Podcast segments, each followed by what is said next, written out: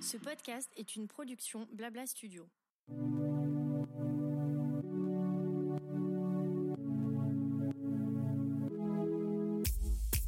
Bonjour et bienvenue dans Qu'est-ce qui vous amène, le podcast proposé par Advesia, le centre hospitalier vétérinaire situé en banlieue parisienne à côté de Versailles. Chaque mois, je vous propose de nous retrouver pour une conversation avec un vétérinaire, un auxiliaire spécialisé vétérinaire ou un client d'Advesia, ainsi qu'une pastille santé dans laquelle on vous donne des conseils pour prendre soin de vos animaux de compagnie. Aujourd'hui, je suis ravie de vous accueillir dans ce nouvel épisode avec mon invité du jour. Ils sont très peu représentés dans cette profession puisque 96% des ASV sont des femmes, d'après des statistiques datant de 2021. À mon micro, Thésée Kenol, ASV en chirurgie anesthésie. Bonjour Thésée. Bonjour. Bienvenue à ce micro. Qu'est-ce qui t'a amené à cette profession d'ASV On le rappelle juste, ça veut dire auxiliaire spécialisé vétérinaire, si jamais vous n'avez pas écouté l'épisode avec Marie. Qu'est-ce qui t'a amené à cette profession? Vraiment euh, un grand hasard. À la base, j'étais pas du tout euh, dans le milieu euh, vétérinaire. J'étais vraiment dans le milieu équin. puis je faisais trois petits boulots à droite à gauche. Et j'avais fait un stage de troisième chez un vétérinaire avec qui j'étais en contact. Et par pure coïncidence, un jour je l'ai croisé et il m'a dit voilà, je cherche quelqu'un, est-ce que ça te tente? Et puis j'ai pas réfléchi, bah, j'ai dit oui. D'accord, parce que qu'est-ce que tu faisais exactement dans le milieu équin? Euh, bah, Moi j'étais palefrenier, j'étais soigneur, j'étais euh, cavalier, enfin plein de, plein de petits métiers à droite à gauche. J'étais pas bloqué sur un seul métier quoi. Donc j'essayais de, de, tourner, de trouver un peu ce que je voulais. Je me cherchais je pense un peu encore. Puis voilà, le métier d'ASV euh, m'est venu à moi et voilà, une grande découverte et une, une bonne aventure. T'avais pas du tout projeté euh, de rester dans ce milieu à la base Pas du tout. D'accord. Donc c'est en faisant ce stage avec donc euh, un ancien vétérinaire que tu connais Tu disais? C'était un cabinet vétérinaire C'était une petite clinique vétérinaire où on faisait de la chirurgie, des chirurgies de convenance, mais un petit peu plus poussé. Puis on avait des itinérants, donc euh, c'est là où j'ai vraiment un peu découvert la chirurgie. C'est vraiment euh, quelque chose qui m'a plu. Ah oui, c'est ça de base mm. qui t'a attiré vers le métier d'ASV. Mm. C'était pas juste le côté un peu qu'on avait en, en, polyvalence, secrétariat, gestion de stock. Voilà, c'est vraiment euh, le côté chirurgie. Et puis je me suis dit, bah, pourquoi pas aller dans un CHV. Ah oui, tout s'est fait naturellement finalement. C'était combien de temps ton stage?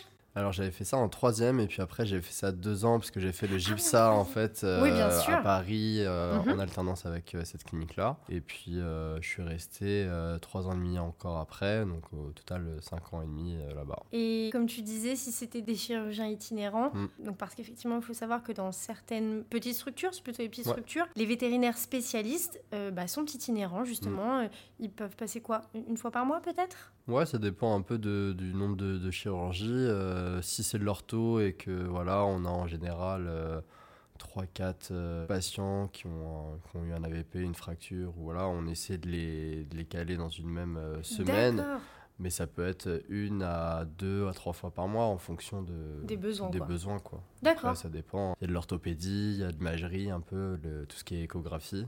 Et finalement, certaines structures ne peuvent pas avoir d'imageurs, donc on a ces, ces, itinérants qui permettent euh, pas mal de choses. D'accord, très bien. Et bon, quand tu dis que tu es devenu ASV un petit peu par hasard, mm. quand même, si tu travailles avec les chevaux, oui, il y avait un petit côté une passion où j'avais. Oui, voilà. De toute façon, tout est relié à la passion euh, de l'animal. Euh, voilà au bien-être, euh, voilà, et puis à chercher un petit peu plus loin. Euh, oui, ça c'est sûr. Donc tu nous as dit que tu as fait le GIPSA, comme à peu près tous les ASV euh, en France, non? Oui, la On est d'accord. Hein ouais, ouais. En trois ans? Deux ans. Deux ans. Et ensuite, tu as postulé directement chez... D'accord. Bah, c'était le côté où finalement, une petite structure, on voit vraiment, c'est une routine qui devient les petits animaux, les castrations, les vaccins. Il y a toujours un truc qui va, qui va changer, hein, c'est clair. Hein, c'est jamais vraiment la même chose tous les jours, comme en CHV. Mais on a le côté où on est bloqué, on aimerait apprendre davantage, essayer de comprendre davantage aussi certaines choses qu'on n'apprend pas forcément en clinique. oui, bien euh, sûr. Bah, surtout, effectivement, si tu dis que c'était une, deux ou trois fois par mois hmm. que tu voyais des chirurgiens, oui, t'as pas le temps Puis il y a le côté aussi, euh, dans un CHV, on a quand même euh, tout ce qui est matériel, euh, vraiment, c'est ça, ça change. Hein. Enfin, oui. C'est vraiment autre chose. En confort de travail Ouais, vraiment, c'est agréable. On découvre plein de petits instruments, c'est vachement cool. J'imagine, vu, ton discours, que ça te manque pas de faire les autres tâches qu'on demande à un ASV Bah, c'est intéressant, donc en soi, c'est pas que ça me manque Je pense que ce qui me manque un peu, ça peut être la, la relation client. Où finalement, on l'a plus, du tout. C'est vraiment, euh, avant, on était là pour assurer le propriétaire. Si le vétérinaire avait pas le temps, on était là, on lui on expliquait euh, les bases, euh, voilà, ce qu'il en était, l'anesthésie, le risque zéro, comment on va se passer la chirurgie. C'était toujours intéressant parce que, voilà, on est toujours obligé de chercher, de comprendre en plus ce qu'on va faire. Alors que là, finalement, bah, on prend l'animal, on s'en occupe et après, on, on le voit plus. Il n'y a plus le suivi aussi qui se passe. Oui, c'est vrai. Euh, eh, c'est différent. Eh, est-ce que tu peux expliquer justement euh, aux auditeurs auditrices qui connaîtraient pas ce métier donc d'ASV chirurgie anesthésie? Parce que si vous avez écouté l'épisode avec Marie, vous avez appris ce qu'était euh, le travail d'une ASV en hospitalisation. Là, en l'occurrence, Thésée, ton travail est complètement différent des ASV en hospitalisation. Est-ce que tu peux nous expliquer un petit peu ton quotidien?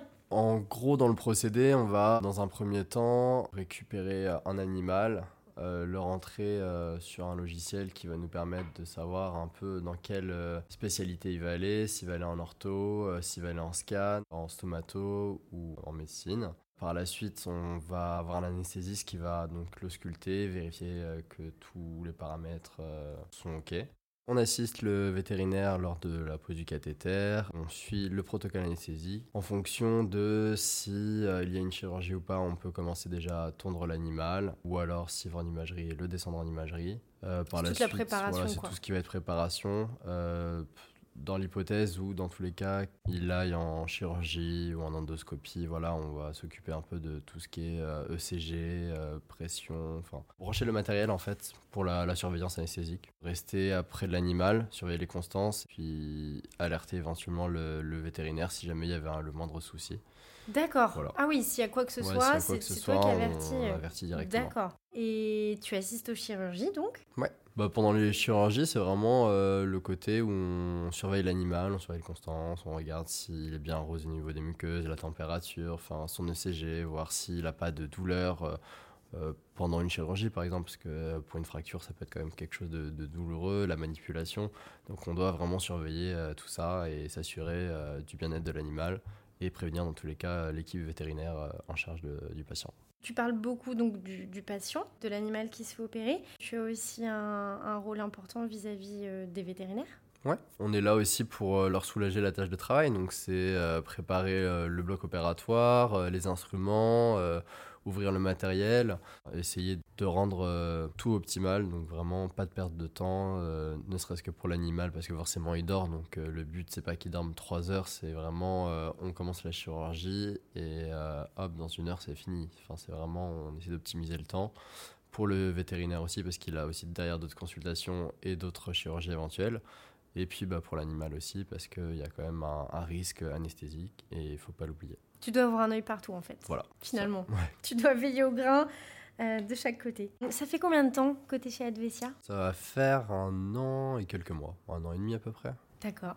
Ça se passe comment Bah génial, j'adore la structure, euh, l'équipe est géniale. Est-ce que ça a répondu à l'attente que tu avais euh, d'un CHV justement pour ton métier? Alors moi en fait j'avais entendu plusieurs vraiment échos comme quoi les CHV c'était vraiment horrible. ah c'est vrai? Ouais c'était vraiment quelque chose de dur on était euh, comme une usine. Euh, ah. Plus euh, voilà, le côté un peu à pas du gain, bien-être animal, on l'oublie. Voilà. Et finalement, j'ai découvert tout autre chose. Et pour le coup, je sais pas si tous les CHV sont comme ça, mais Advetia, vraiment, c'est top. Quoi. On l'a pas payé pour, pour dire ça.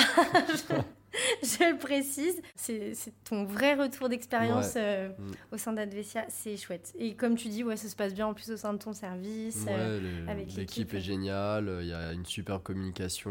On peut tous dire. Euh, l'équipe change aussi. On va pas se mentir. Donc en, un an, il y a eu beaucoup de, de changements mais on s'est toujours bien adapté, on s'est toujours bien communiqué entre nous et c'est aussi un peu la force d'Advesia, je pense, qui permet de, d'avoir une bonne évolution et de pouvoir travailler dans de bonnes conditions et puis d'être là pour les, pour les animaux aussi. Quoi.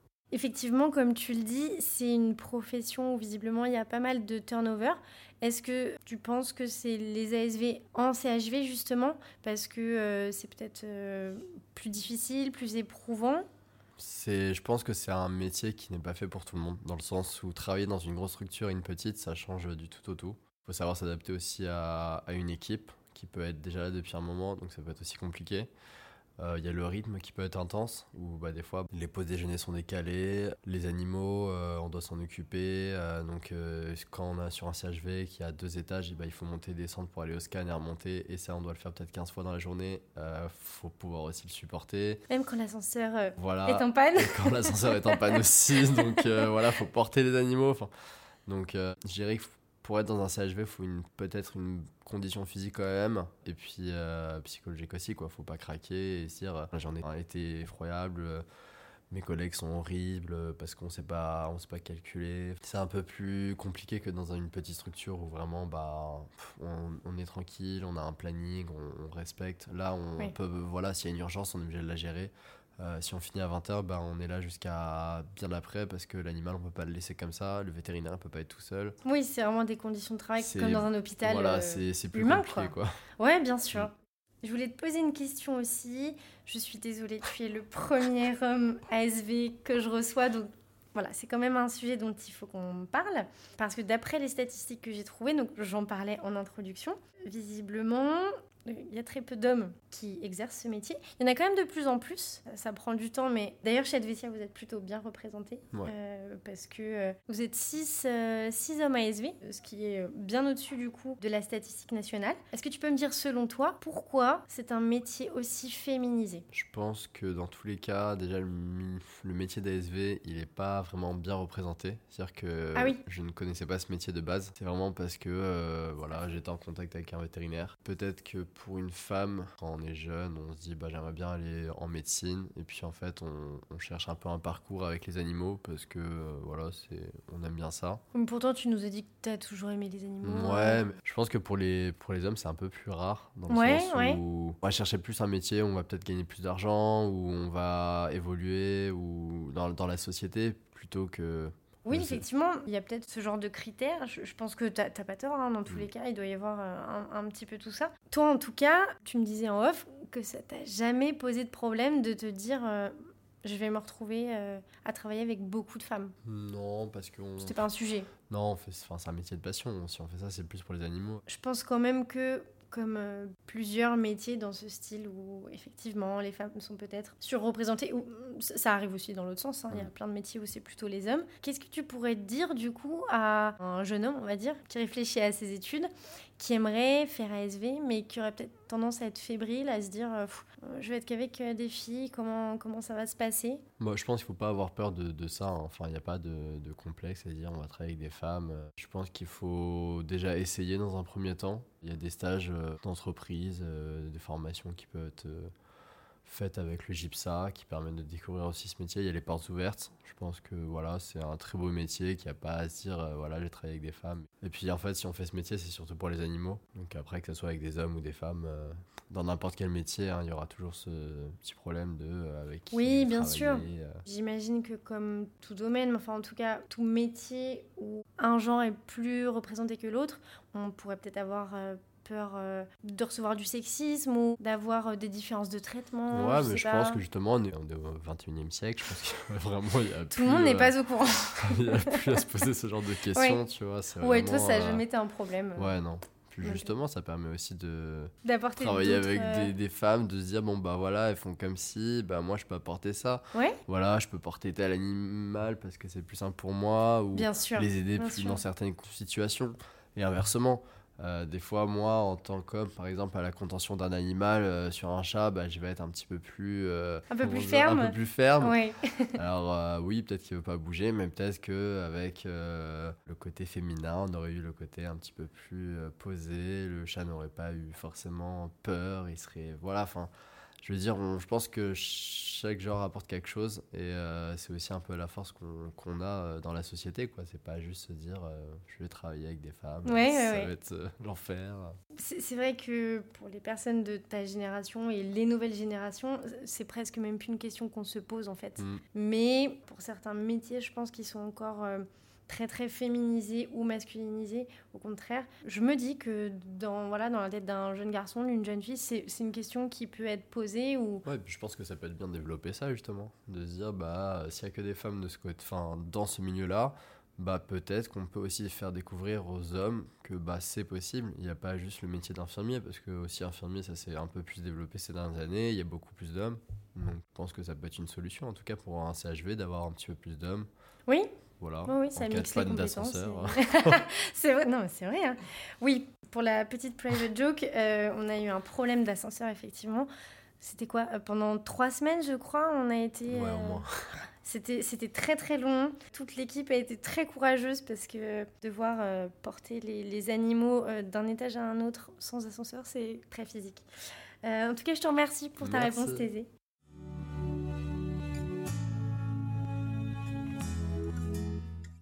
On va finir donc la dernière partie de ce podcast. J'ai quelques petites questions très propres à ton métier à te poser. Je voulais savoir ce que tu préfères dans ton métier. Euh, bah vraiment le côté polyvalent. C'est jamais en fait la même tâche, jamais la même euh, journée. Et ça c'est quelque chose d'appréciable. Parce que je pense que le problème, en tout cas, euh, je sais dans une vie parisienne, c'est je me lève, je vais au boulot, je prends les transports, je rentre chez moi. Euh. Enfin voilà, c'est le côté vraiment routine. Et là on n'a pas du tout ce côté-là. Donc en fait on est toujours euh, content et on découvre toujours quelque chose. Donc on n'est pas blasé de cette journée parce que bah, c'était la même qu'hier euh, et ainsi de suite. Oui, c'est un métier dont on ne peut pas se lasser. C'est ça. Est-ce que tu peux nous partager ton meilleur souvenir ou ton pire souvenir?